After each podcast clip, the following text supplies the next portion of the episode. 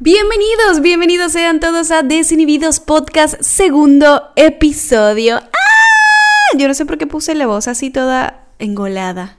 Como exactamente como no hay que hacer. Bueno, así. ¿Cómo están? Bienvenidos. Gracias por ese primer episodio. Gracias por esas vistas. Eh, tengo muchos comentarios de tías. Viste que cualquier proyecto que uno inicia, eh, por pequeño que sea, cuando tienes una familia hermosa como la mía, ellos son los primeros en comentarte, mi amor, y en pasarte la notita de voz y en alegrarse por, por, por tu proyecto. Así que tengo los mejores. Muchísimas gracias a la familia, a los amigos, a los allegados, a los que me pasaron un mensajito, a los que se unieron por allí. Muchas gracias a todos. En el primer episodio no les presenté a mi equipo. Yo no les presenté a todos a quienes hacen desinhibidos. Producción, asistencia, coproducción, eh, vestuarista, camarógrafo, eh, todos en una sola persona. Marlene González. En las cámaras, Marlene González. En la producción, Marlene González. En la edición, el contenido, Marlene González. Todo Marlene González. este. Saben que este fin de semana estuvo las redes encendidas, las redes de los venezolanos. Estuvieron encendidas porque se llevó a cabo el concierto por streaming de dos músicos hermanos que forman parte de, de, toda mi generación y creo que una, una de las una generación anterior a la mía, o un poco menos. Pero bueno, lo cierto es, para ponerlos un poquito en contexto, porque sí quería abrir el programa de hoy hablando un poquito de esto, porque es como mucha controversia, porque tiene que ver con política también, difícil, tema complicado. Estos músicos eh, son hijos de, de quien fue una de las figuras del socialismo y del comunismo en Venezuela, digamos, más representativas.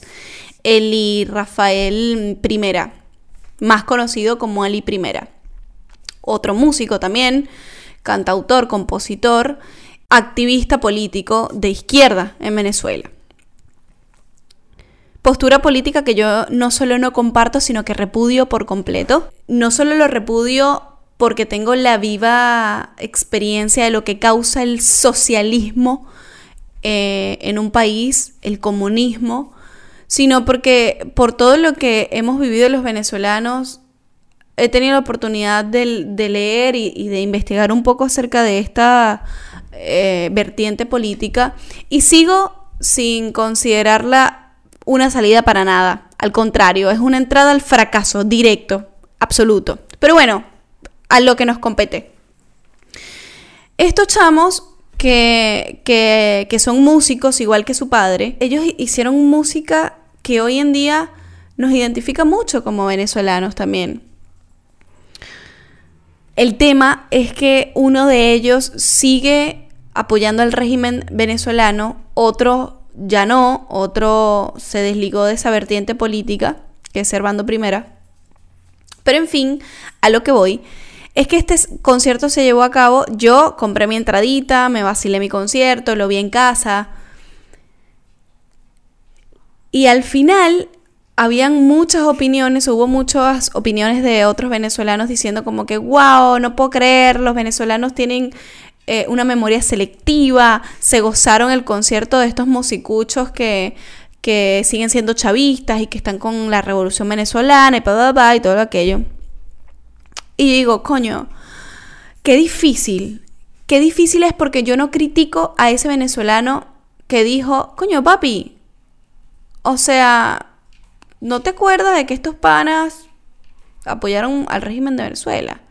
Y que uno de ellos sigue apoyando al régimen de Venezuela, sigue viviendo en, Venezuela y apoyando esta politiquería asquerosa. Y Marlene, la verdad es que se encontró con esta disputa interna incluso. De hecho, antes de grabar el episodio lo estaba hablando con amigos, tipo, ¿qué opinión nos merece esto? Y es difícil, México es difícil porque porque nos ha pasado incluso con otros artistas otros artistas que también representan una generación en Venezuela que también nos hace, nos identifica como venezolanos, también tienen géneros sabrosos que, que, nos hacen decir, wow, esta es mi música. y que tienen una ideología que no compartimos. El caso de Guaco, por ejemplo, el caso de Caramelos de Cianuro, el caso de Dudamel. Eh, hay otros que ni siquiera voy a mencionar porque en esos casos sí me parecen un asco de seres humanos y a pesar de que en algún momento hicieron buena música, de verdad que sus acciones dejaron muchísimo que desear en cuanto a política en mi país. Pero nombro puntualmente a estos porque son referentes de, de nuestra música. Y Servando y Florentino siguen siendo referentes de nuestra música.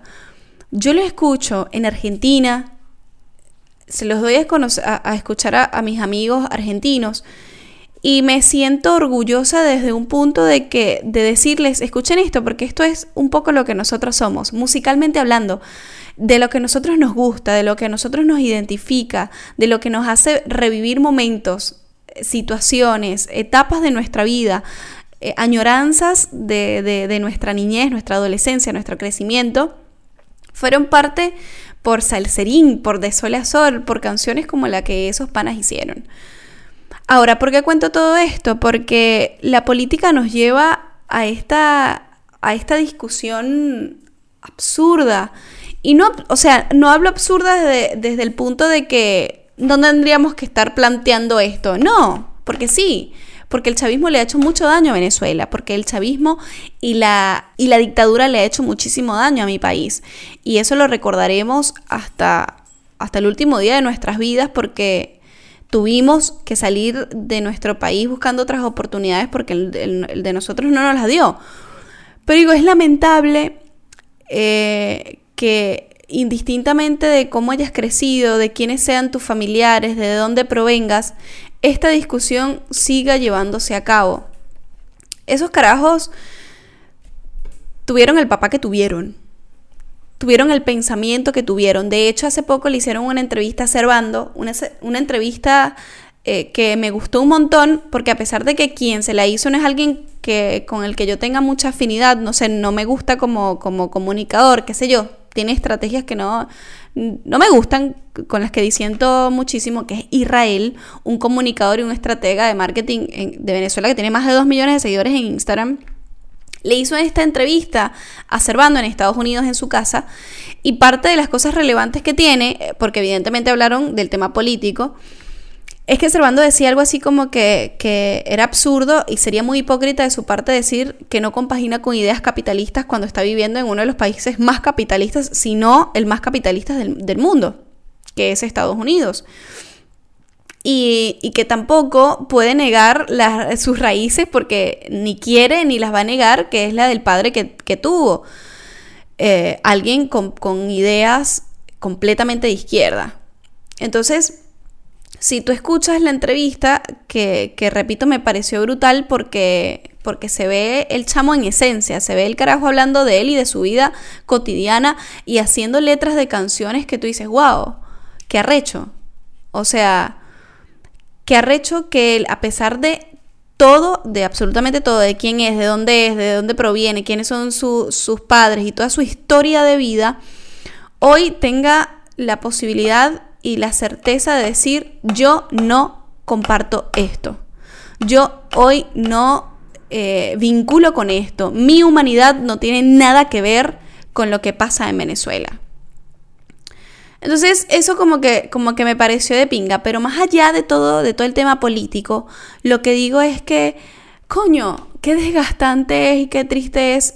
Yo hoy digo, ¿qué opino? ¿Dónde estoy? Del lado de los que dicen, verga, qué bolas que estás participando eh, eh, o que compraste una entrada para el concierto de estos panas cuando eh, uno de ellos sigue siendo chavista. Y la otra que dice, coño, esta es mi música, o la otra parte oscura o blanca, o como quieras decirlo, dice, este, este, esta forma parte de, mi música, de lo que yo soy, de lo que recuerdo como venezolano, de que me hace pensar en bonitos o tener bonitos recuerdos. Y estoy como en el medio, ¿sabes? Porque, porque es lamentable que uno tenga que hacer on y off, on y off de, de todos los momentos de su vida o los que atesoras Gran parte porque incluso hasta eso la política de Venezuela, la política fracasada de Venezuela te quiere llevar. incluso hasta eso lo quieres robar. Difícil.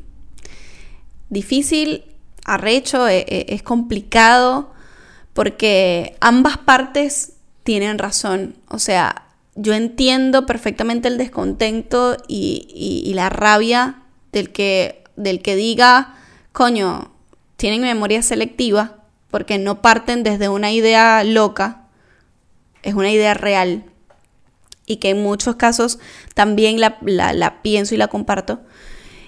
Y desde el otro punto de decir, coño, a mí me sigue gustando su música y yo me sigo sintiendo identificada y sigo pensando en, cosas que viví escuchándolos a ellos, ¿no? Y coño, qué aburrido, qué, qué que yo esté hablando de esto en el segundo episodio, pero no quería dejar de, de dar una especie de, de opinión, si es que esto puede ser considerado una opinión.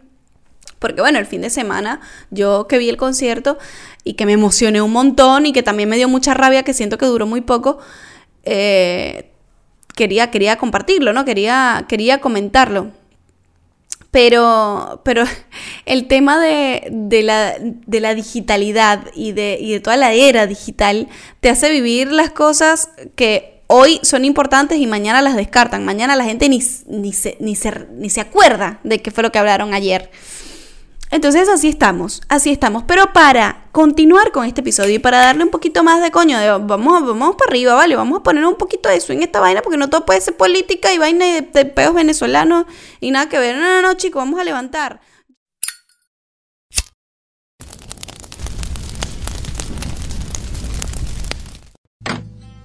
he seleccionado las que para mí son el top 5 de canciones de Cervantes y Florentino.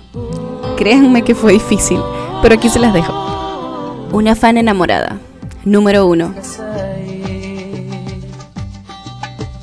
En medio de la multitud, en medio de ese mar de caras que me enamoran, allí estás tú.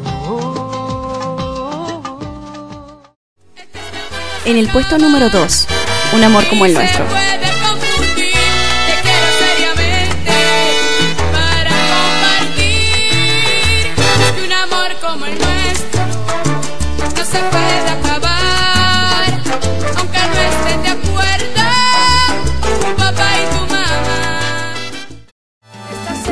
Estás hecha para mí. Puesto número 3.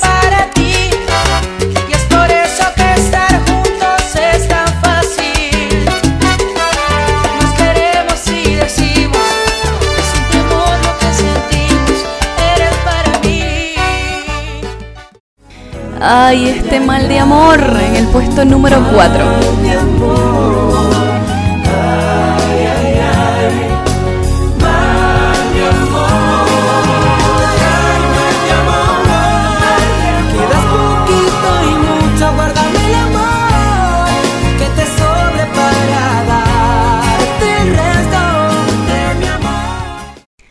Es que es obvio que Servando Primera es de los artistas más completos de Venezuela, no solo por la cantidad de canciones que nos regaló, sino por servir en la composición y arreglos de canciones para otros artistas de talla mundial como lo son Camila, Cristina Aguilera, Becky G, Thalía, Wisin, Chino y Nacho, Rake y muchísimos más. Obviamente, Servando Primera, puesto número 5.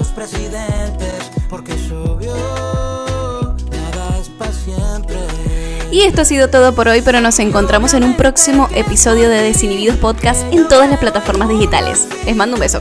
Chau, chau.